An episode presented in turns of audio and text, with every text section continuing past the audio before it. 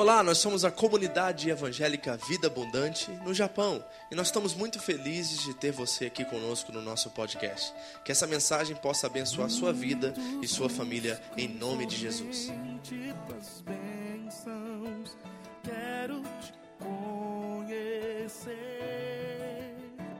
Estamos estudando uma série, né? Estudando a carta de Paulo aos Filipenses. Você pode abrir sua Bíblia comigo? Lá na carta aos Filipenses, capítulo 3. Nós estamos fazendo uma série expositiva da carta, estamos aprendendo versículo após versículo, uma das cartas mais fascinantes, extraordinárias da Bíblia Sagrada. Nós temos chamado ela da carta mais feliz da Bíblia, Filipenses, tá? Carta de Paulo aos Filipenses, capítulo 3. Nós vamos ler hoje do 4 ao 9. Só garante aí, guarda aí, que antes de eu ler o texto, nós vamos ler juntos, eu tenho algo para falar com vocês sobre isso. Amém? Mas nós temos aprendido que essa série se chama Descobrindo a Alegria.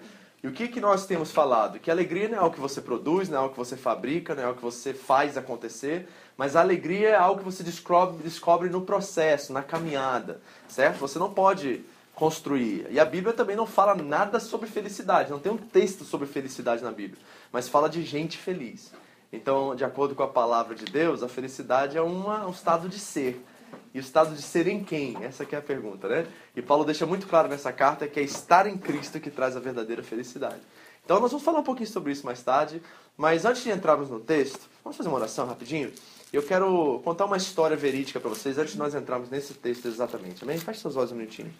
Pai, muito obrigado, Senhor, pela tua palavra, que ela se torne aquilo que ela já é, viva e eficaz em nossas vidas e nossos corações. Queremos sair daqui, Deus, com mais clareza de quem o Senhor é, daquilo que o Senhor deseja fazer em nossas vidas. Pai, eis-nos aqui, preparados, coração aberto, mente focada.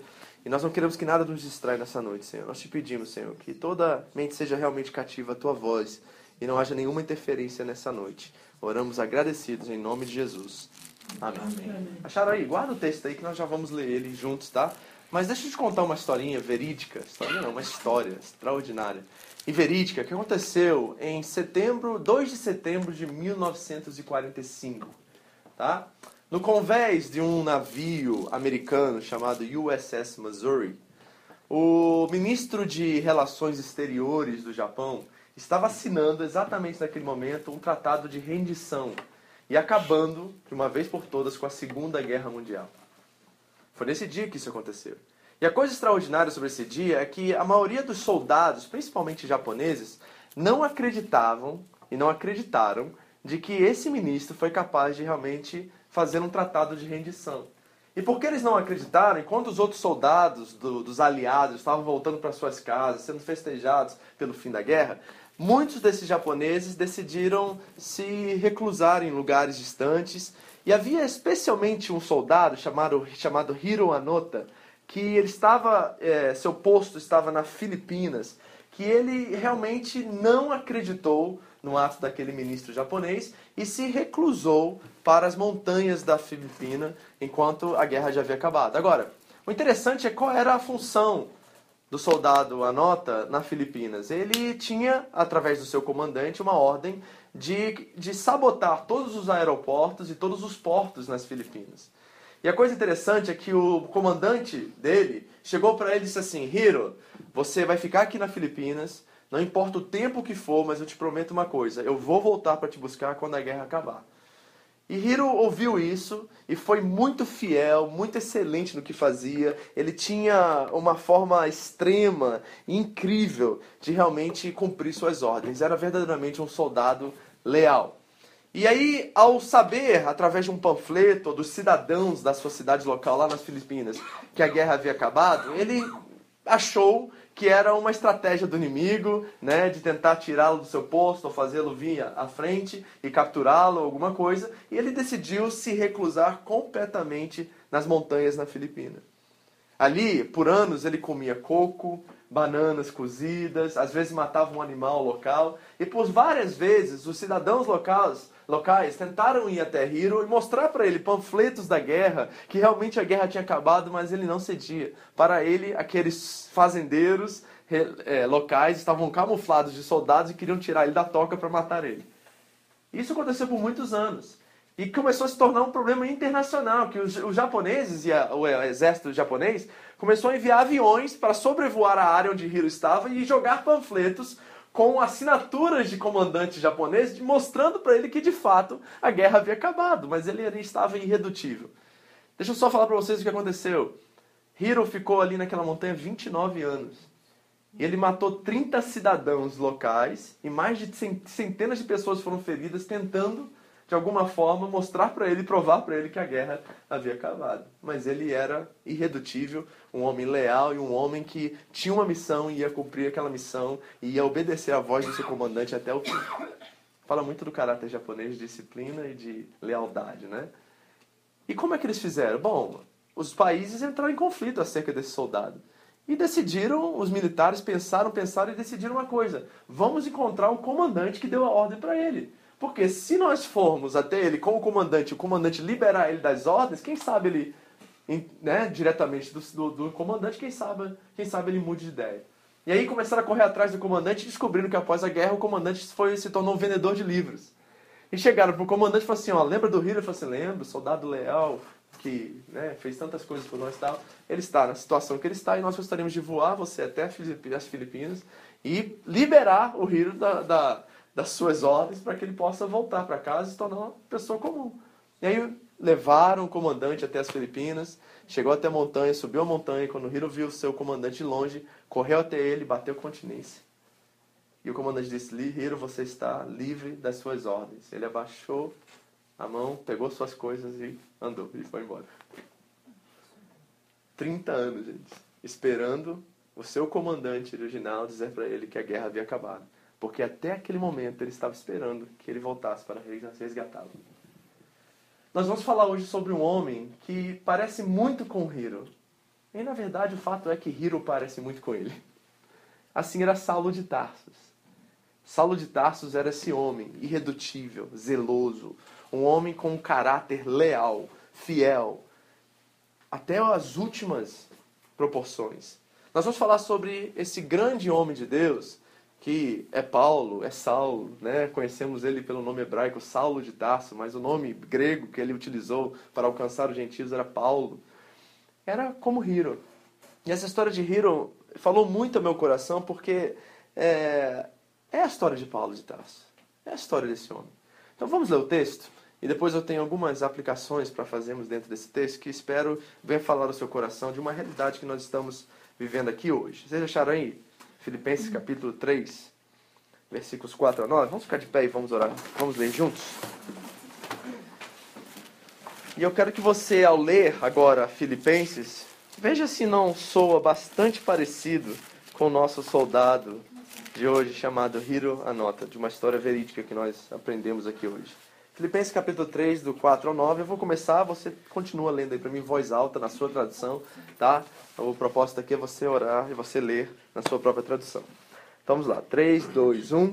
Ainda que eu também poderia confiar na carne, se algum outro pensa que pode confiar na carne, eu ainda mais. Voz alta agora. 5. 5. Quanto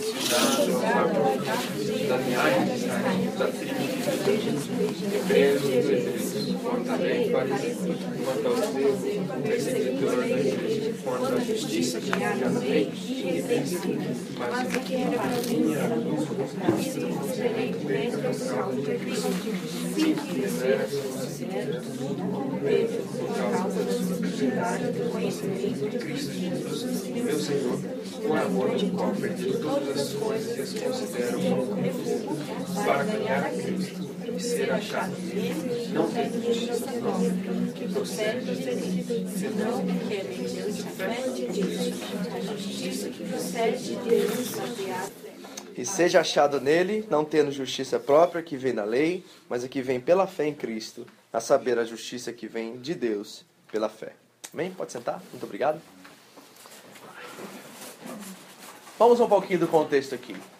Paulo era um grande estudioso um grande homem de fé, um cidadão de primeira categoria, talvez um graduado das melhores faculdades do mundo nos nossos dias hoje, uma Harvard, um Yale, né, um Brown, essas universidades extraordinárias que nós temos hoje aqui.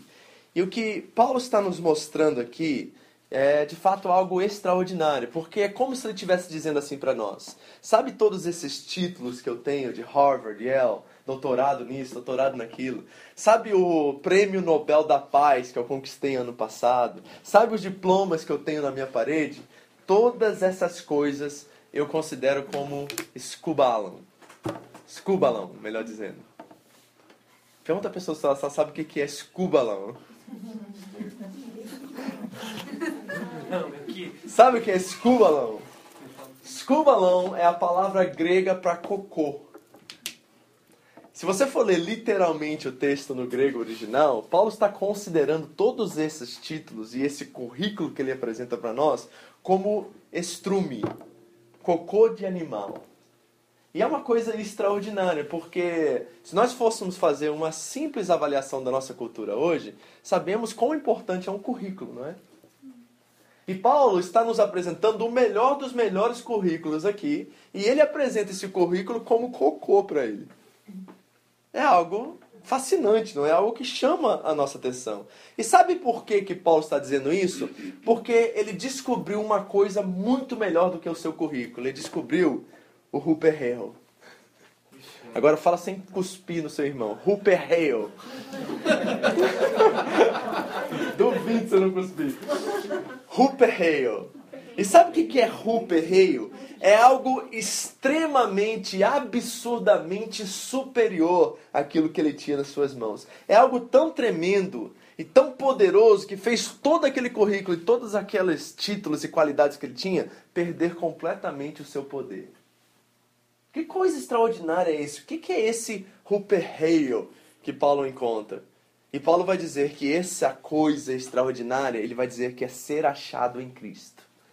Então ele coloca o currículo dele com as grandes faculdades, o prêmio Nobel da Paz e tudo mais aqui que nós diríamos hoje. E ele diz que estar em Cristo e ser achado em Cristo é Hale comparado a todas essas coisas que eu adquiri pela minha própria força.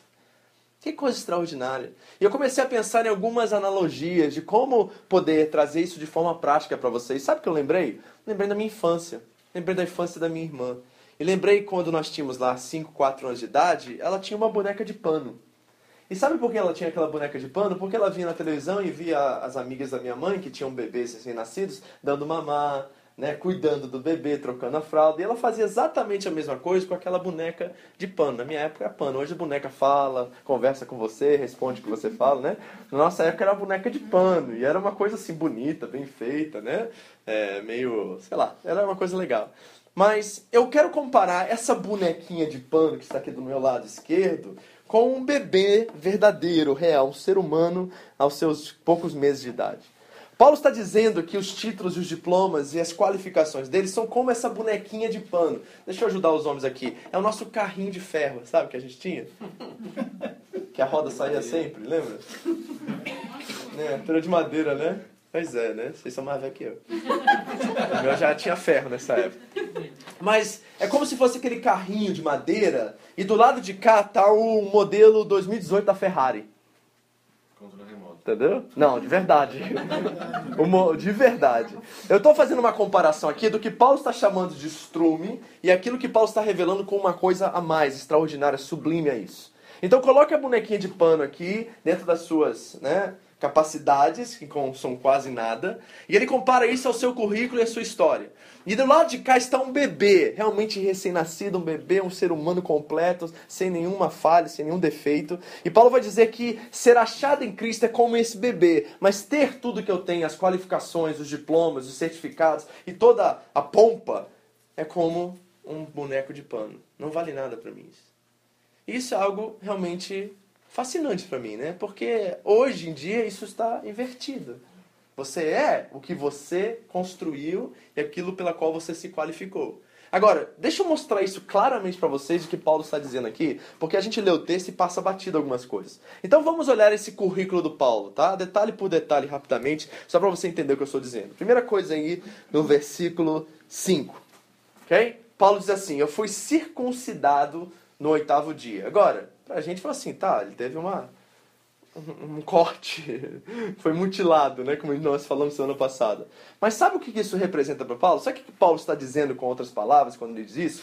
Ele está dizendo mais ou menos assim, ó, eu não me converti ao judaísmo, eu nasci judeu. Porque muitas pessoas, havia essa questão de proselitismo naquela época, né? A gente mudar de religião, era pagã e se tornou judeu, judeu, ou era pagão e se tornou cristão. E Paulo está dizendo assim, ó, não, não, não, eu não me converti. Eu sou, a gente usa como evangélicos, né? Sou crente de berço, já viu esse? Né? Paulo está usando mais ou menos assim, ó, eu sou judeu de nascimento, eu sou raça pura. É isso que ele está dizendo. Eu não me converti, meu pai e minha mãe não são gregos ou não, meus pais são hebreus e eu nasci hebreu. Então, quando ele diz que eu sou circuncidado no oitavo dia, ele está dizendo que ele não se converteu ao judaísmo, ele era judeu. Ok? Primeira coisa, primeira qualidade. Segunda que ele usa é o seguinte: eu sou da tribo de Benjamim. Você viu isso? E o que, que isso significa? Né? Para nós que não somos judeus, talvez nós não entendemos muito bem. Mas se você tem um pouquinho de noção do Antigo Testamento, você vai reparar que houve 120 anos de paz em Israel. Reinados de Saul, reinados de Davi e reinados de Salomão. Cada um 40 anos, 120 anos de paz. Mas após Salomão morrer, seus filhos assumiram o trono e dividiram o trono em duas partes. De um lado, norte, ficaram dez tribos. Do lado sul ficaram duas tribos. E sabe quais eram as tribos que ficaram fiéis ao rei Davi e à sua descendência? Judá e Benjamim.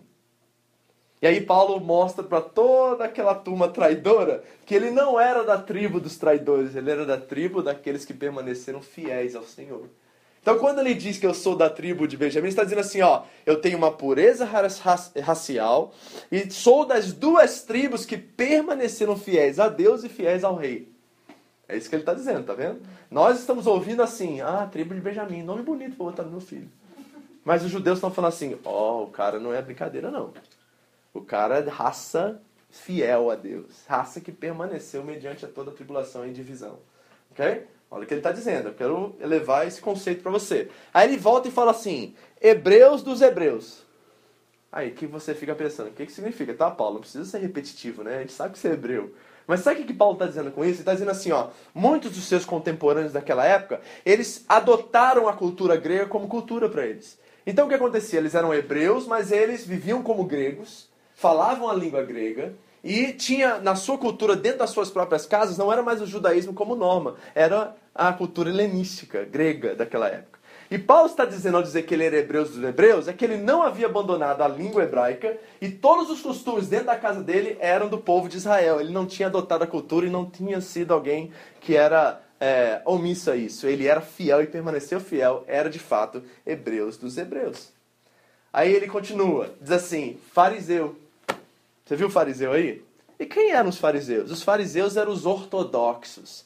Era assim, ó, a gente xiita eram assim, os caras que conheciam a Bíblia de cor salteado.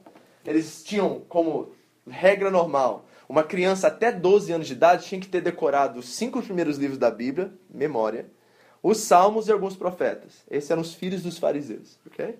Imagina, hoje a gente tem dificuldade de decorar um 10 candis.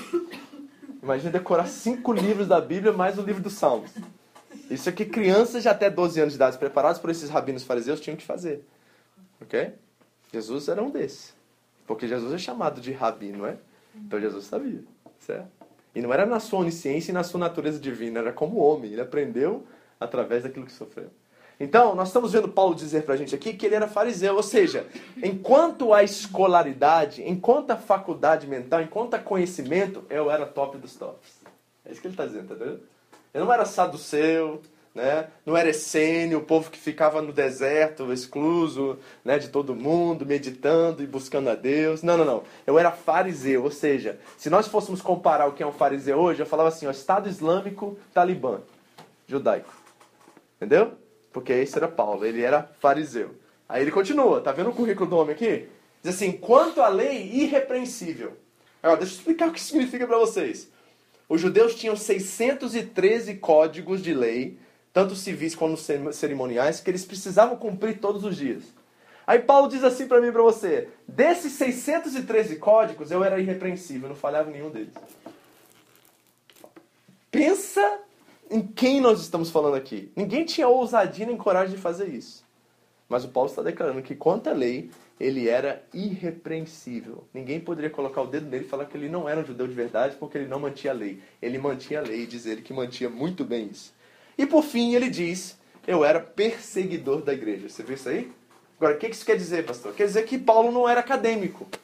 Paulo não sentava no, nas sinagogas e na, nos lugares de estudo da, da língua e da cultura e da Bíblia e ficava com um monte de alunos ou discípulos, talmidins, ensinando eles a como viver. Paulo era um ativista. Quantos aqui sabem que Paulo estava lá no dia em que Estevão foi apedrejado, ele consentiu e deu ordens para que aquilo acontecesse. Então Paulo era talibã, gente, entendeu? Paulo chegava onde estava a igreja e ele mandava matar. Ele mandava prender. Ele estava com zelo acima, né? Quase um assim, mais ódio do que zelo, na verdade. Mas ele era um perseguidor da igreja até o fim. Por quê? Porque ele estava tão convicto e tão certo do que ele estava vivendo que ele não poderia deixar com que nada manchasse a reputação dele e nem da sua fé. Parece bastante com o nosso amigo Hiro. Ou não parece? Ele era irredutível, o apóstolo Paulo. E ele começa a apresentar todos esses currículos para nós para nos mostrar quem ele era. Agora, vamos olhar para o currículo em si e fazer uma aplicação atual dos nossos dias. Okay? O que é um currículo para você? Um currículo é uma lista de qualificações. Né? Quem aqui já fez currículo? Tem alguém que não fez um currículo nunca na vida? Não?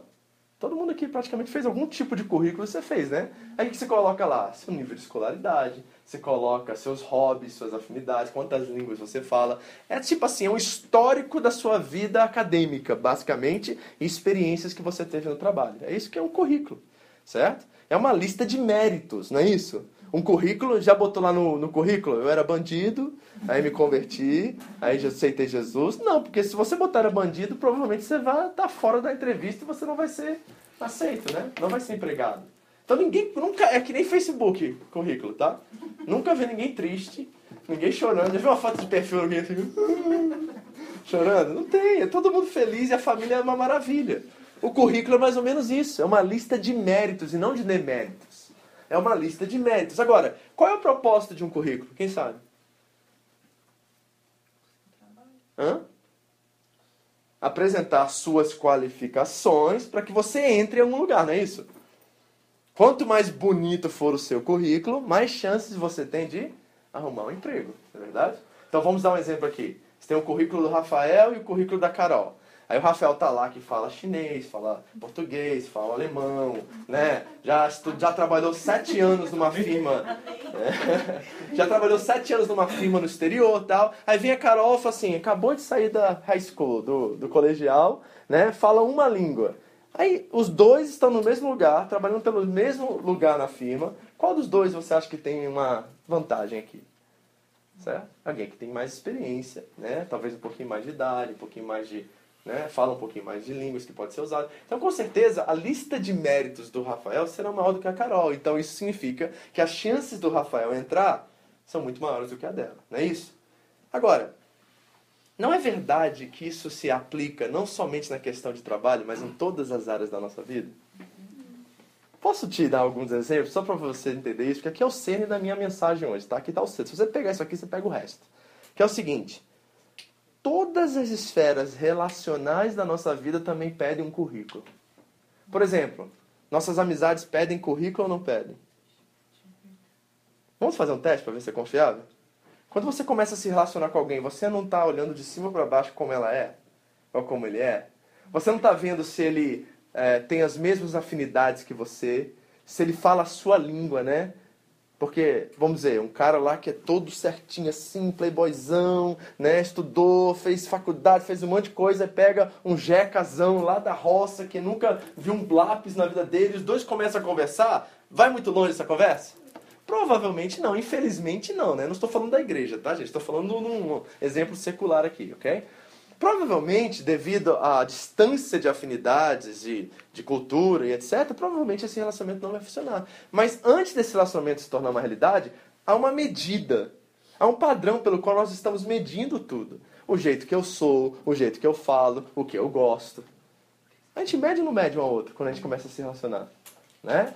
Não, aí, aí, sabe aquela história, né? De quando vai é, e eu falo isso também nos relacionamentos é, afetivos, né? Por exemplo, você vai namorar com alguém, né?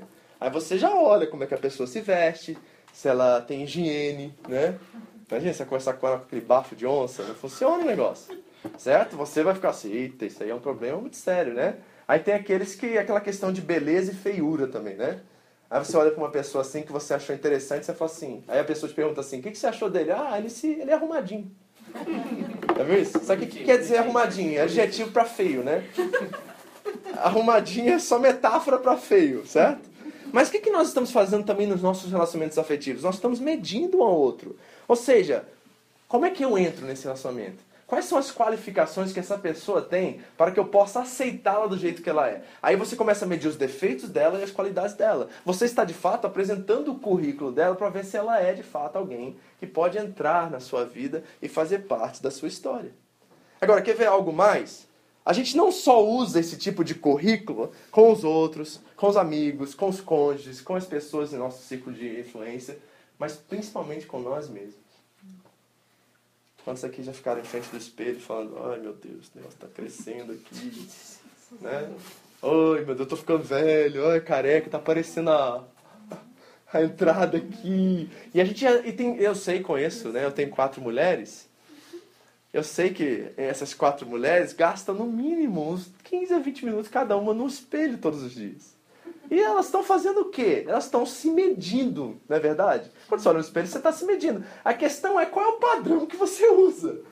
Porque se o seu padrão é modelo de Hollywood, você está muito lascado.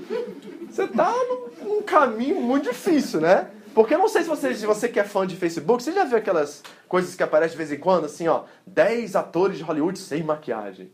Já viu isso? Aí você vai ver a cara do povo, o povo é feio, gente, feio.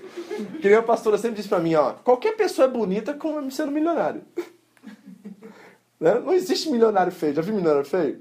Não, porque tem dinheiro pra esticar pra cá, esticar pra lá, bota nariz novo, bota... Não tem milionário feio, né? Mas nós estamos diante do espelho, vamos, vamos medir a nós mesmos agora e ver o currículo que nós estabelecemos. Porque cada um de vocês tem um currículo próprio aqui. Quando você está diante do espelho, você está medindo e se comparando a alguém, cada um de uma forma diferente. Mas o que, que nós estamos dizendo? É essa pessoa que está saindo de casa hoje para vir ao culto, é alguém que eu apresento ser e pareço ser aceitável. É isso que nós estamos dizendo. Okay? Esse currículo que eu vou apresentar hoje ao entrar na minha comunidade é um currículo pelo qual as pessoas vão me olhar e vão ver que eu sou uma pessoa aceitável. É uma forma de nos medir. É isso que Paulo, de certa forma, está fazendo assim. E deixa eu dizer uma coisa para vocês agora, eu vou entrar no nível pessoal meu, tá? Deixa eu contar e abrir meu coração com você na minha área. Para mim, por muito tempo, porque eu fui enviado para o Japão, dos Estados Unidos e sem pastor, sem amigos, né? Fui encarar esse negócio do, do nada, com 10 pessoas que não tinha nenhum relacionamento, nós começamos a igreja aqui, começamos a trabalhar. E por muito tempo eu media o meu ministério a partir do relacionamento e de como aquelas pessoas correspondiam a mim. Então eu lembro de muitas vezes eu um pastor imaturo, um menino ainda no púlpito, né, inseguro em muitas coisas, eu media o sucesso meu ministerial pelo número de pessoas que sentavam na cadeira.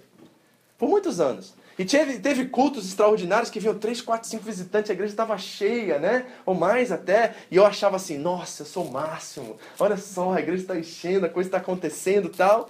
Só que na outra semana faltava metade da igreja e eu me senti o pior pastor do mundo. Por que isso?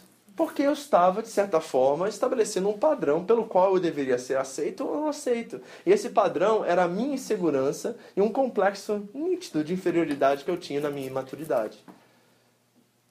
Talvez, por exemplo, para alguns de vocês, é a casa. Se a casa está limpa e não tem uma poeira no móvel, eu sou a melhor mulher do mundo, né? Se a comida não veio salgada, ele gostou, nossa, eu devo ser uma mulher extraordinária. Mas tem dias que você está cansado e não dá vontade de limpar nada, de fazer nada, a pia fica na louça, a comida não foi, deu certo. É, a louça fica na pia. Né? A louça fica na pia. E aí você chega em casa e o marido não reconhece, fala que a comida está salgada e você se sente a pior esposa e o pior ser humano do mundo. É verdade não é isso? Provavelmente, olha, deixa eu ser bem sincero, eu quero abrir seu coração aqui, preparar você para o que Deus quer fazer nessa noite. Eu preciso que você esteja aberto e seja sincero com você mesmo. Tem muitas mães aqui que se medem pelos seus filhos. Se meu filho é comportado, se ele tira notas boas, eu sou uma boa mãe. Mas se ele é o capeta, eu devo ser a pior mãe do mundo. Né? Marido, se eu consigo trabalhar e pagar minhas contas e trazer uma provisão para casa, eu sou um excelente pai, um excelente marido. Mas se eu estou tendo dificuldades e só estou ganhando para o ganha-pão de cada dia e tá, as contas estão né, piorando a cada, me, cada mês mais, então amontoando uma na outra, eu sou o pior pai, o pior marido do mundo. É assim que nós vamos convivendo com essa questão. Então, o que eu quero afirmar aqui? Que todos nós usamos um currículo para medir o mundo, medir a nós mesmos e também medir a Deus. Ok? Todos nós. Essa é a minha tese dessa noite, tá? Porque nós estamos vendo a vida de um homem que se mediu assim por muito tempo. E de repente houve um, uma viravolta na vida dele. E ele vai nos mostrar o que, que foi essa viravolta. Mas primeiramente era um homem completamente dependente na sua raça, na sua etnia, na sua religião, na sua faculdades, nas suas faculdades mentais, na sua inteligência. Era um homem que media-se assim. E nós também somos assim, nós não podemos negar isso. Eu era a minha insegurança como pastor, talvez a pastora André nas crianças ou na casa, você talvez em alguma área da sua vida. Eu quero que você identifique qual é essa área de insegurança, que às vezes quando ela balança você ainda fica meio inseguro, ainda não, não gera em você a confiança em Deus. Né? Eu tenho como pastor lidado com muitas mães que quando o filho talvez deixa a igreja, ou entra em crise, não quer mais vir na igreja, alguma coisa, o mundo delas desaba. Acaba. E aí eu tenho que ser muito sincero e com muito carinho chegar, sentar e dizer assim, ó, desculpa, mas você fez do seu filho um ídolo. E esse ídolo não está correspondendo àquilo que você deseja que ele corresponda. E aí seu mundo acabou, porque a sua confiança não estava no Deus que está sobre todos nós e nos ama com amor de Pai, mas estava sobre aquela pessoa. E quando aquela pessoa desapontou, frustrou, decepcionou você, seu mundo ficou arrasado. Isso vai para o nosso casamento também, sabe, queridos? Às vezes a gente bota tanta confiança no cônjuge que a gente acha que ele é o salvador da pátria, que ele é um homem extraordinário e de repente você descobre que ele não é tudo isso.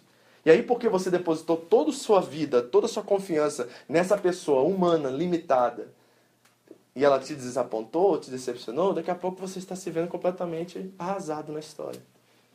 Nós não podemos deixar que isso aconteça. E nós temos um exemplo claro disso na Bíblia. Por exemplo, Adão e Eva. Adão e Eva, diz a palavra de Deus, eles tinham tudo. Não lhe faltava nada no jardim.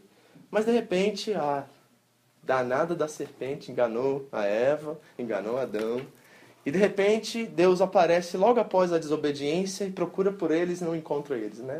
E faz aquela pergunta, né, retórica: onde estão? E aí eles estão escondidos, né? E o que, que eles fizeram? Vocês lembram disso? Eles foram, pegaram folhas da figueira e se cobriram porque estavam com vergonha da sua nudez. As folhas é um tipo de currículo, sabe? É um tipo de formação de identidade. Ou seja, agora que nós não conseguimos manter o padrão, nós vamos colocar alguma coisa para cobrir a nossa vida. Para cobrir. A gente faz isso no casamento, a gente faz isso nas relações, a gente faz isso na igreja, a gente faz isso com os amigos. Quando as coisas não estão indo como nós esperamos, nós queremos que botar panos quentes sobre certas situações. Nós queremos cobrir a nossa nudez, a nossa vulnerabilidade. É isso que está acontecendo aqui. Mas tem uma frase que eu quero compartilhar com vocês, de tudo isso que eu tenho falado, que ela é um pouco polêmica, mas eu espero que de fato você entenda. E eu vou ter que repetir talvez algumas vezes. Mas se você entender só essa frase nessa noite, você sai daqui um novo homem, uma nova mulher. E aquele peso, talvez, que você carrega muitos anos por ter que manter a sua reputação, ter que manter o seu currículo, ter que manter aquela postura, né, de um homem sério, de uma mulher séria, de um pai de família, de uma mãe de família, né? A gente tem esse currículo que a gente carrega todos os dias, todas as horas da nossa vida.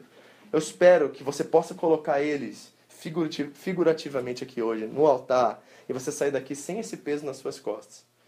Esse é o meu desejo nessa noite e esse é o meu objetivo nessa noite. Que você reconheça, assim como Paulo, que o teu currículo também, aquilo que você usa como afirmação e identidade, seja considerado também como escúbalo, como cocô. Porque é isso que é. Em comparação ao Rupert Hale, que é uma extraordinária, sublime coisa que eu quero apresentar para vocês daqui a pouco. Então escute essa frase polêmica e preste atenção no que eu vou dizer. O pecado não é a maior razão pelo qual você se afasta de Deus. É o seu senso de justiça. Vou repetir, tá? E talvez você pegue daqui a pouquinho o que eu vou dizer, espero. O pecado não é a maior razão pela qual você se afasta de Deus. É o seu senso de justiça. Posso dar um exemplo disso? por exemplo. O que fez Paulo, o cristão, abandonar todo o seu currículo não foi o senso de pecado na sua vida. Porque lembra que ele mantinha a lei? Então ele sabia que ele era pecador e por isso que ele tinha que se submeter a uma norma, a um padrão. Então ele fazia isso todos os dias. Ele, sabendo o homem que ele era, lá em Romanos, ele vai dizer assim: ó, o que eu quero fazer eu não faço, mas o que eu faço é o que eu não quero fazer. Há uma luta interna ali em Paulo, dizendo que assim, ó, o pecado que está em mim, ele me domina. Agora que eu estou em Cristo, há uma solução para isso. Mas antes eu era dominado pelo pecado. Eu tentava fazer o bem, mas era o mal que eu fazia. Então ele reconhecia que o pecado era um problema e por isso que ele mantinha a lei. Era uma forma dele lutar contra o pecado. Então, pecado para o Paulo nunca foi problema. E deixa eu dizer mais uma coisa para vocês: pecado para nós também não é problema, porque foi tudo resolvido na cruz do Calvário. Não vai ter um pecador no inferno, queridos. Oh, heresia, pastor. O que você está falando aí? Te garanto e afirmo isso biblicamente. Não haverá um pecador no inferno. Sabe o que vai ter no inferno? Rebeldes. Porque o pecado foi resolvido na cruz do Calvário. Todo aquele que confessar os seus pecados e reconhecer Jesus como Senhor e Salvador será salvo. Então o pecado já não é mais problema para Deus. Se você confessar e você se arrepender, você está salvo. O problema é dizer assim: não quero isso, não aceito isso e eu quero viver do meu jeito. Isso é rebeldia. É diferente. Tá entendendo? Por quê? Tem alguém aqui que não peca todo dia? Se pecado fosse problema, já estava no inferno. Não é verdade? Se pecado fosse aquilo verdadeiramente que nos afastava de Deus, todos nós aqui já estaríamos no inferno já perdidos. Mas sabe o que, que Paulo descobriu? Paulo descobriu que o senso de justiça dele mudou. Como que o senso dele de justiça mudou? Quando ele entendeu que essa justiça não poderia ser mais comprada e nem qualificada. Foi aí que ó, reverteu o quadro, porque por muitos anos Paulo mantinha a lei e ele achava que a lei é que ia levar ele para Deus. Mas a partir do momento que ele entendeu que ele não poderia comprar o favor de Deus e que as suas qualificações não seriam créditos suficientes para agradar a Deus, o sistema de justiça na cabeça do Paulo deu uns 180 graus, mudou completamente. E deixa eu dizer o que isso significa para você. Você não é cristão enquanto você não mudar completamente a forma como você vê a si mesmo. Você não é cristão enquanto você não mudar completamente a forma como você pensa acerca de si mesmo. Posso dar um exemplo para melhorar isso que eu acabei de dizer para vocês? Talvez você vai ter que ouvir isso aqui depois, tá? Porque teve um monte de gente lá que agora para o pastor vou ter que ouvir isso de novo, porque foi demais isso para mim hoje. Assim, eu, eu tive que ouvir mais três vezes, então imagina você. Deixa eu contar um testemunho para exemplificar isso para vocês. Testemunho verídico de uns pastores missionários que foram ser missionários na África. E por 50, 50 anos construíram igrejas, construíram hospitais, fizeram coisas maravilhosas, deixaram um legado tremendo, enviados por uma igreja para a África para fazer missões. E no, no, no ano 50 das missões, né, eles decidiram que deveriam se aposentar, estavam numa certa idade, queriam curtir um pouco a vida com os netos e decidiram voltar para casa. Mandaram uma carta para a igreja local que os acolhiam, enviavam recursos para eles, disse, estamos voltando após 50 anos de ministério, aqui está o nosso legado, escreveu uma carta bonita, enviou, e a igreja é, enviou de volta os recursos de uma, uma viagem de navio para eles, para eles voltarem para casa, e eles prepararam as coisas, estavam todos prontos, e entraram na classe C, a classe mais barata do navio, que a igreja podia suprir, e eles começaram a voltar para o Brasil. Chegando no cais, no porto, eles começaram a ouvir banda tocando, um barulho grande, enorme, né? Aqueles, aquelas, como é que chama aquilo lá? Os, é, trombones tocando, aquela bagunça tal, né? Um monte, assim, uma festa acontecendo lá de fora. E eles lá na classe C começaram a né, no coração deles a, a bater e falar assim: nossa, o fez uma festa pra gente, depois de 50 anos, estamos voltando, e a igreja estava toda em peso, e tem uma festa acontecendo, e o coração deles se encheu de alegria. Enquanto eles estavam por fila, passando e passando de, de carro a carro, de lugar a lugar no navio. Só que porque eles estavam lá atrás, o tempo foi passando e a música foi diminuindo.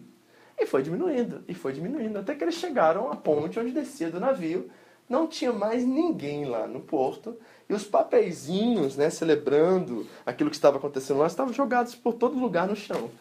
O marido pegou, foi olhar o panfleto e falou assim: Poxa, será que a gente demorou tanto que eles foram embora? Né? Foi pegar o panfleto e viu que, na verdade, era uma festa para uma celebridade local que estava naquele navio, que na classe A.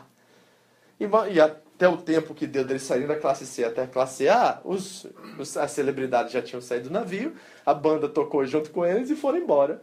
E aqueles missionários ficaram extremamente tristes porque até a igreja esqueceu deles lá no porto naquele dia.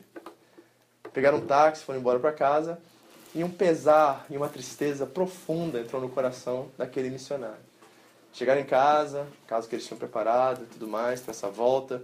E a esposa dele foi fazer o que sempre fez, foi na cozinha, começou a arrumar as coisas e tal.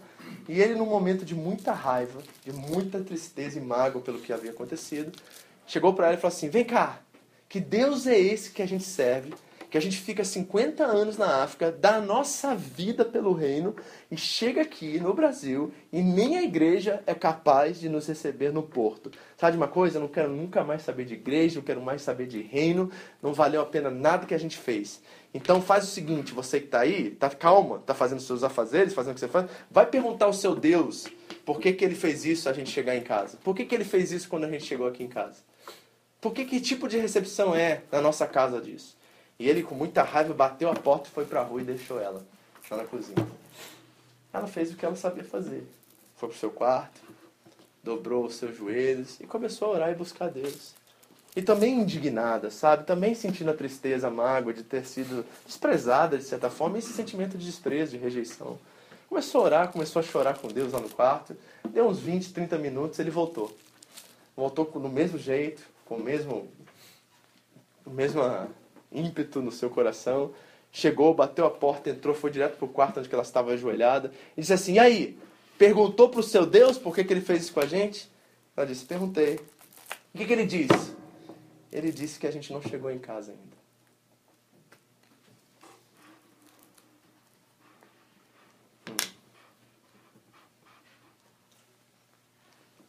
Esse senso de justiça que nós vemos e que Paulo descobriu um segredo é algo que nós, como cristãos, precisamos pensar.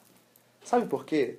Porque você não se torna cristão quando você sai da irreligiosidade ou da irreligião para a religião. Não, não é assim. Você se torna cristão quando você chega ao entendimento e à realização que a razão pelo qual você era religioso ou irreligioso é porque você queria o controle da sua vida. Você entendeu isso? Porque não é questão de irreligioso, gente sem religião, ou gente religiosa. É a questão de entender que a razão pelo qual nós habitamos nessas duas esferas é porque, de fato, nós queremos o controle da nossa vida. Posso dar um conselho para vocês? O único currículo que vale a pena a gente ter é aquele que Deus nos dá. O único currículo que vale a pena a gente ter é aquele que Deus nos dá. Quem aqui conhece a história do filho pródigo? Conhece essa história? Posso só falar dela rapidinho por cima? A história você conhece, dois irmãos, um novo, um velho, não é isso? E aí, um dia o mais novo chega pro pai e fala assim: Pai, não quero mais ficar contigo. Eu vou conjecturar aqui, depois você pode ler Lucas capítulo 15, tá?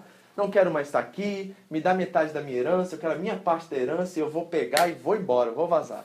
O pai pegou o dinheiro, entregou pro filho, o filho foi embora. Tá? Tô só um panorâmico da história. Ele vai, gasta com prostitutas, torra o dinheiro todo, né, perde todo o seu dinheiro, ao ponto de ficar no meio de, um, de uma. onde os, comer com os porcos, numa situação lamentável.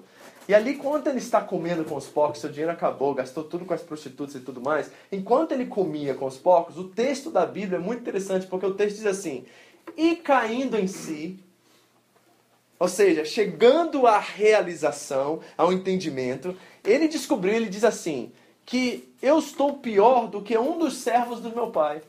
Sabe de uma coisa? Vou voltar para casa e vou pedir meu pai, em arrependimento, que ele me receba de volta como um dos seus servos. Olha a lógica dele. Ele não queria voltar para o posto de filho. Ele queria voltar simplesmente para a comunhão com o pai na condição de servo. E aí a Bíblia diz que ele volta para casa, faz o caminho de volta para casa. E a coisa interessante desse texto, que muitos de nós nem sabemos, é que o pai estava esperando ele todos os dias. Porque nós entendemos que o texto, quando ele vê o filho de longe, o texto diz, ele corre em direção ao filho. Ou seja, só podia estar esperando.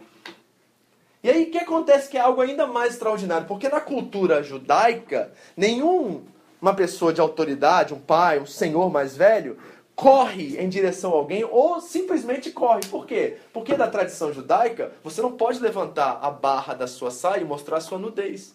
Então era um ato de humilhação ali, de se abaixar, ver o pai mais velho correndo em direção ao filho mais novo e naquela condição que ele estava. E o que, que ele faz? Quando ele chega diante do filho e o filho faz a proposta, pai, não quero mais ser seu filho, eu quero que o senhor me coloque na posição de um dos seus servos. O pai diz o texto, abraça o beijo, pega o seu anel de autoridade, coloca sobre ele e diz, filho, você é meu filho e sempre será meu filho, independente do que você fez. Volta e toma de volta o seu lugar na sua casa, porque você é filho. A coisa mais interessante dessa história não é o que aconteceu aí, que é uma história linda, mas é a reação do filho mais velho.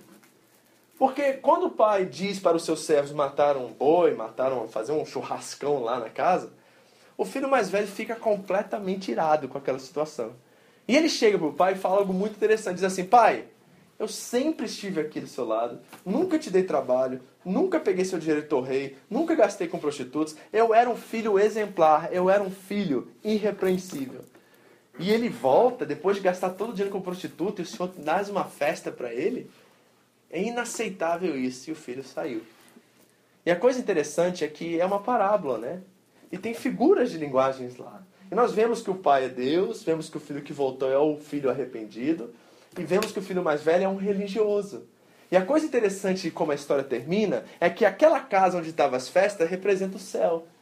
E diante de toda aquela realidade, o pecador arrependido é que entra no céu com o Pai. E o religioso, convicto da sua fé e daquilo que ele era, fica de fora da casa. Tudo é uma questão de justiça.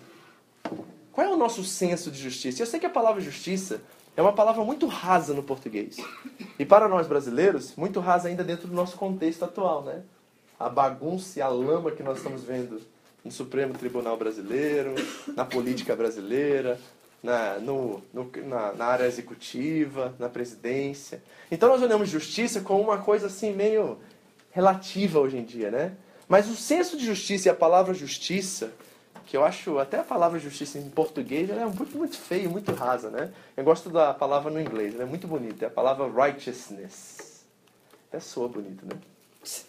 é uma palavra que tem substância tem um profundo significado. E para os judeus, e para os cristãos, e para as pessoas da época da Bíblia, a palavra justiça era muito mais do que simplesmente certo e errado. Tinham padrões, tinham o caráter de Deus envolvido nisso, era uma coisa extraordinária. Agora, por que nós perdemos a noção do que é o nosso senso de justiça? Estamos diante de Deus apresentando o nosso currículo para ver se de alguma forma ele aceita-nos do jeito que nós somos, assim como o filho mais velho estava fazendo? Nós perdemos exatamente o que Paulo está tentando nos ensinar aqui. Não é que você era irreligioso e se tornou religioso. É você reconhecer que essas formas que você usou como forma de viver simplesmente mantinham você no controle da sua vida. Você só se torna cristão, querido, quando você abre mão dessas coisas e confia plenamente e completamente na justiça de Deus. Aí Paulo vai dizer assim aos Coríntios, no capítulo 5 da sua segunda carta, versículo 21. Aquele Cristo que não tinha pecado, Deus o fez pecado por nós, para que nele fôssemos feitos justiça de Deus. Você pegou? Aquele que não tinha pecado, Jesus era um homem, 100% homem, 100% Deus, que andou sobre essa terra 30, 33 anos e nada pecou. Aquele que não tinha pecado, Deus o fez figura de pecado por nós ele recebeu o nosso pecado na cruz. Para que nele, olha o que Paulo está dizendo, nele fôssemos feitos justiça de Deus. Nós precisamos ampliar nosso conceito de justiça. Porque talvez, pai, mãe, você está usando alguns currículos para tentar de alguma forma dobrar Deus, ou se achar é, aceitável por ele. Nós fazemos isso também nos nossos relacionamentos de amizades, né? A gente quer o carimbo da aceitação o tempo todo, né? Se nós não concordamos com alguém, a gente é agradável, a gente é às vezes até complacente, a gente quer agradar todo mundo e a gente está tentando, né? Como, ó, como é que chama o, o como é que é a pessoa? Malabarista, Malabarista né? Re resolver e trabalhar todas essas coisas porque nós estamos tentando de alguma forma nos afirmar, tentando de alguma forma sermos aceitos. E enquanto nós vivemos com esse tipo de máscara e esse tipo de justiça, achando que nós temos que agradar a todos, achando que nós temos que agradar, é, fica um peso assim é, extraordinário sobre a nossa cabeça. A gente não consegue viver com Deus em relacionamento de puro amor, porque ele é meu amado e eu sou dele. E o que ele tem por mim é amor. Isso que ele quer experimentar comigo. Agora, veja o que Paulo diz aqui no versículo 8 de Filipenses 3. Ele diz assim: Mais do que tudo isso, considero tudo como perda, comparado com o Ruperro, com a suprema grandeza do conhecimento de Cristo Jesus, meu Senhor, por cuja causa perdi todas as coisas e eu as considero como esterco para poder ganhar Cristo. O que, que Paulo está querendo nos dizer aqui? Onde está esse super erro, essa suprema grandeza do conhecimento de Cristo? Paulo está dizendo que essa suprema grandeza do conhecimento de Cristo, esse Ruper Heil, está em ser achado nele e conhecê-lo. Porque quando nós conhecemos a Cristo e descobrimos o que ele fez por nós, e nós estamos nele, tudo muda.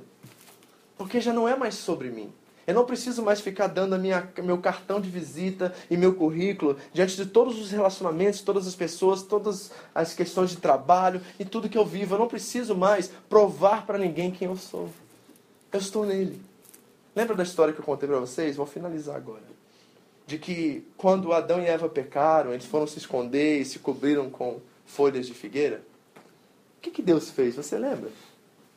Porque aquelas folhas de figueira significam cobrir, significa tirar a vergonha, significa apresentar o que eu posso, tentar de alguma forma é, é, criar um currículo, uma lista de méritos a qual eu possa sobreviver agora. É isso que aquelas folhas representam. E sabe o que acontece quando Deus encara e vê a situação dos seus filhos, a qual Ele criou a sua imagem e semelhança? Eu acredito, sou eu, tá? Você pode levar se você quiser, que Deus ficou horrorizado com a postura e a proposta deles de tentarem se cobrir.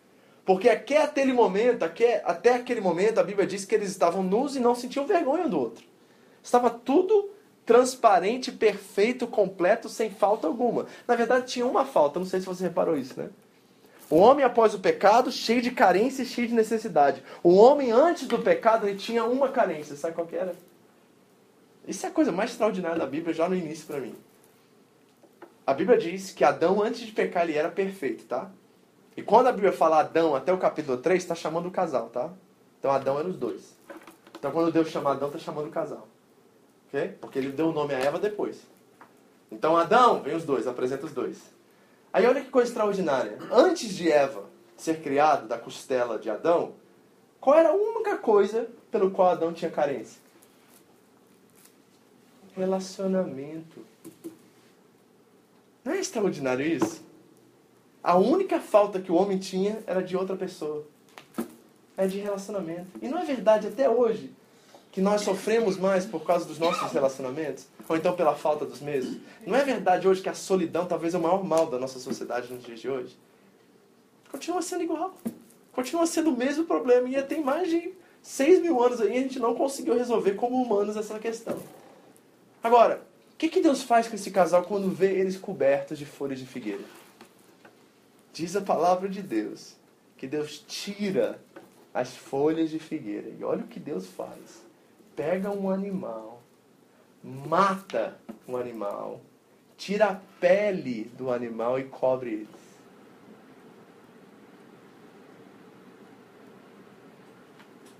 Eu não sei você, mas, por exemplo, na teologia, nós temos uma frase que é o proto-evangelho, é o primeiro evangelho. O primeiro evangelho está em Gênesis capítulo 3, versículo 15. Os teólogos vão dizer que esse é o primeiro evangelho, a qual diz lá que o descendente da mulher esmagará a cabeça da serpente, e aí está falando do Messias futuramente, e aquela é a boa notícia da Bíblia. Mas ao meu ver, não é essa a primeira boa notícia da Bíblia. Eu acho que essa aqui que nós acabamos de falar é a melhor notícia. Porque pense só, você é Adão e Eva, né? Mas nós não, nós temos a Bíblia completa, né? E o que acontece no Calvário? Quando, por exemplo, João Batista vê Jesus chegando, o que, que João Batista diz? Eis o Cordeiro de Deus, que tira o pecado do mundo. Aonde que o Cordeiro de Deus vai acabar? Ensanguentado e morto numa cruz.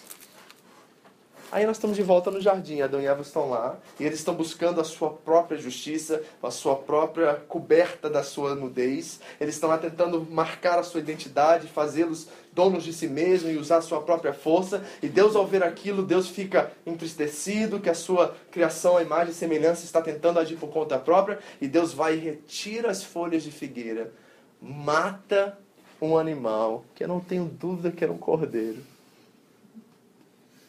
tira a pele do animal. Jesus foi rasgado na cruz. Pega as peles dos animais e cobre Adão e Eva. Para mim, esse é o primeiro evangelho.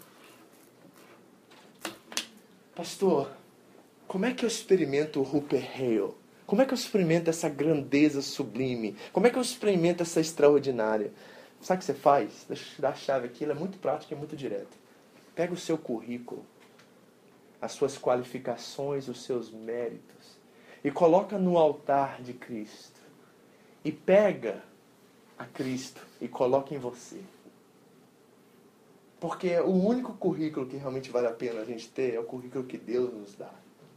Porque é exatamente isso que Paulo está dizendo. Sabe toda a minha carreira em Harvard?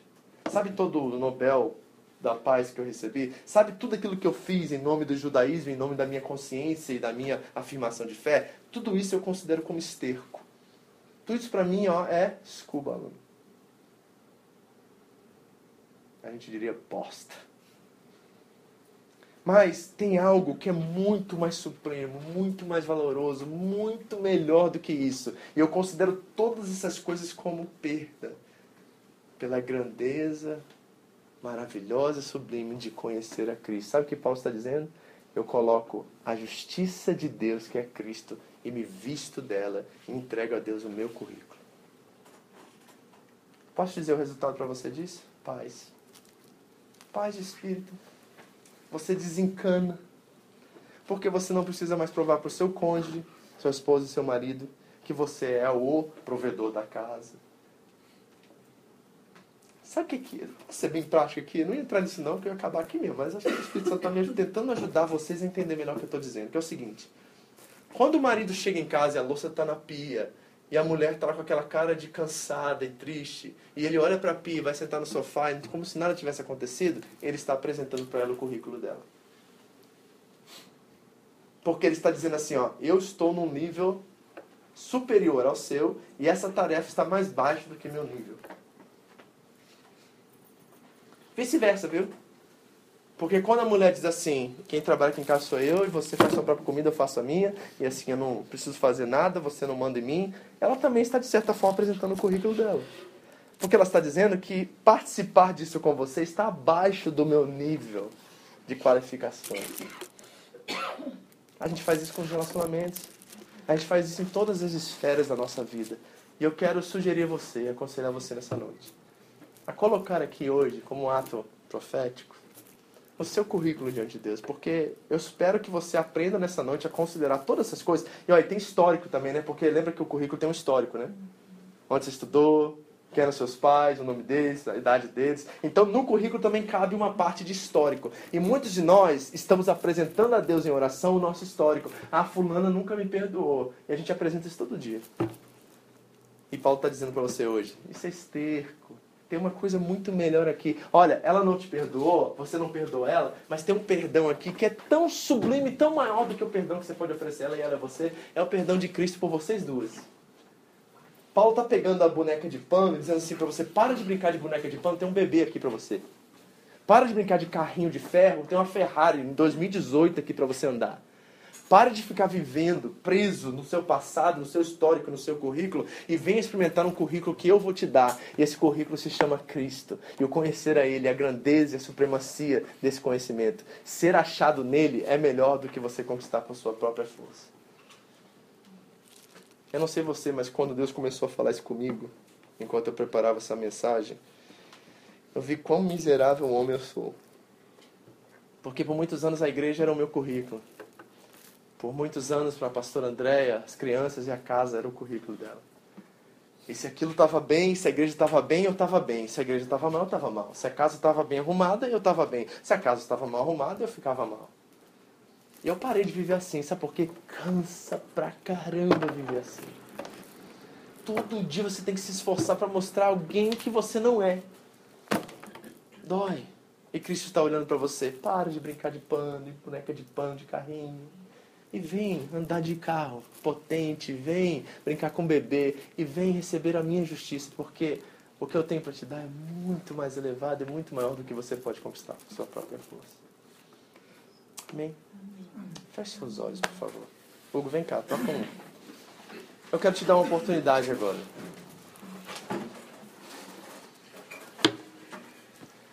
Paulo diz assim no versículo 9: ser achado nele não tendo justiça própria que vem da lei, mas que vem pela fé em Cristo, a saber, a justiça que vem de Deus pela fé. É isso que você precisa se vestir hoje. Se vista de Cristo. Para de tentar ficar se afirmando, mostrando para os outros que você pode ou não pode. Você não precisa viver assim. Você é livre. Mostre Cristo. Olha, eu não consigo fazer nada disso, mas Ele consegue em mim. Olha, eu não consigo ser o marido ideal, mas em Cristo eu sei que eu posso. Eu não sei ser a melhor mãe. Eu tenho grandes dificuldades disso, mas tem alguém que sabe. Esse alguém é Jesus, eu quero me vestir dele. Então eu quero te pedir nessa noite, um favor. Que tal você sair daqui deixando seu currículo aqui no altar de Deus? Figurativamente, não tem altar aqui, nós não estamos na igreja do, dos tempos judeus, dos judeus. Mas figurativamente, você fazer uma oferta a Deus. Deus fala, Senhor, estou colocando a minha identidade, as minhas qualificações, os meus méritos, tudo diante do Senhor. Porque eu entendi que hoje, como Paulo, eu preciso considerar essas coisas como esterco. Como cocô, Deus. Porque de fato elas são. Mas tem uma suprema grandeza de ser achado em ti, de conhecer, Deus, que eleva muito mais qualquer qualificação e qualquer conquista que eu possa ter nesse mundo. Ser achado em ti é melhor, Deus, do que ser achado em mim mesmo. Se você quiser dobrar seus joelhos e orar e entregar a Ele nessa noite isso, faça agora. Talvez é seu casamento que é o seu currículo. Você está lutando por isso há anos e a coisa não vai. Eu quero dizer, a coisa não vai porque você está fazendo o seu jeito. Deixa Cristo entrar na sua casa, deixa Cristo entrar na sua vida. Você não precisa provar nada para ela, marido, e ela não precisa provar nada para você. Nós somos parceiros, nós somos irmãos em Cristo, em primeiro lugar, antes de ser marido e mulher. Nossa natureza espiritual não é carnal. E nós podemos, em Cristo, receber a justiça dele, não precisar ficar cobrando. Porque a, a gente não entende justiça quando a gente cobra, quando a gente requer com a gente levando a bandeira da justiça nos nossos relacionamentos conjugais, nos nossos relacionamentos de amizade. Tudo isso é cocô, gente. Tudo isso é esterco, de acordo com Paulo. E daí que você fez isso, fez aquilo? E daí que você foi casado inúmeras vezes? E daí que você conquistou isso? E daí que você tem casa, que você tem. E daí? Isso não é, não é nada diante da grandeza e da supremacia de ser achado em Cristo. Nele se encontram todos os tesouros da ciência e da sabedoria. Ele é grandioso, tremendo, maravilhoso. Ele é Deus. Ele é Deus. Ele é o Cristo ressurreto que morreu para nos dar vida e vida e abundância, igreja. Hugo vai ministrar algo para a gente. Eu quero que você coloque o seu currículo diante de Deus agora. Espero que você tenha entendido o que eu preguei hoje, de verdade. Seu currículo é todo aquele mérito que você reivindica até hoje, sabe? Se é no seu casamento, você está reivindicando coisas, esse é o seu currículo. Eu quero que você entregue eles a Deus hoje, porque a razão pelo qual talvez as coisas não estão indo bem em casa é porque você continua reivindicando coisas, querendo coisas. E eu quero dizer para você, esse casamento já está fadado ao fracasso. Porque esse Cristo que nós amamos disse uma vez pra gente assim, ó, você quer ser meu discípulo? Então faz o seguinte, negue a si mesmo. De onde que Paulo tirou essa ideia? Negue a si mesmo. Pegue a sua cruz e siga-me. A sua cruz, a minha já está resolvida, Jesus está dizendo hoje. Olha, não adianta ir para debaixo. Tem muita gente orando debaixo da cruz de Cristo. A cruz de Cristo está resolvida, gente. Está tudo certo ali, ele já não está mais lá. Ele disse: pegue a sua cruz, a sua, a sua cruz. Negue a si mesmo, pegue a sua cruz e siga-me. Então, com o coração contrito, arrependido, porque esse é o que Deus aceita, eu quero que você busque Ele agora. Que tal você sair do seu lugar, encontrar um irmão aí, dar a mão e ajudar ele a ter força para se arrepender agora? O Espírito Santo está me dizendo que pode ser uma questão até de traição no seu relacionamento conjugal aqui. Que você segura isso como carta na manga, sabe? Deus está te pedindo para você entregar isso hoje, porque isso está te fazendo mal. Isso mantém um histórico de currículo vivo na sua vida que Deus quer que você entregue e você receba o perdão que Ele tem para te oferecer. Não é o perdão do seu cônjuge pelo que ele fez, é o perdão de Cristo porque ele fez por vocês dois. Talvez foi uma amizade que você teve há muitos anos. E essa amizade feriu tremendamente, você tem um ódio ainda no seu coração, que ele é camuflado, mas ele está lá. Esse é o seu currículo. Deus está te pedindo, entregue ele hoje. Porque vai te matar esse negócio, vai te sufocar. Vai te levar à morte. Eu tenho uma justiça que é minha, deixa eu me vingar dessa situação, diz o Senhor para você. O perdão está disponível aos pés da cruz, querido. Há uma sublime e suprema graça, dis, assim, totalmente preparada, totalmente dispersa para todos nós, se simplesmente entregarmos nosso coração a Ele e confessarmos Ele como Senhor. Senhor, nós oramos e pedimos, Deus, que nessa noite seja o Teu Espírito Santo falando ao nosso coração, Senhor. Enquanto entregamos nossos currículos, nossas qualificações e méritos no teu altar, Deus, nós queremos receber a justiça que vem somente do alto. Cordeiro de Deus que tira o pecado do mundo, cobre-nos com a sua justiça, veste-nos de roupas brancas, vestes novas. Aquele que não tinha pecado, Deus o fez pecado por nós, para que nele fôssemos feitos justiça de Deus. Esta foi mais uma mensagem da comunidade evangélica Vida Abundante no Japão, a SEVA. Você pode adquirir mais informações sobre a igreja no site da igreja www.seva-japão.org. Siga-nos também no iTunes através do canal Seva Japão Mensagens. Que Deus abençoe você e a sua família em nome de Jesus.